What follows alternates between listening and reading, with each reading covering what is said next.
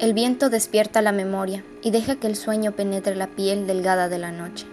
El viento recoge pétalos de flores, le pone alas como pájaros para volar, tatuando la piel de la oscuridad.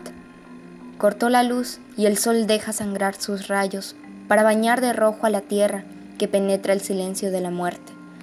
El sueño es montón de bóvedas, donde nace la invocación de la muerte.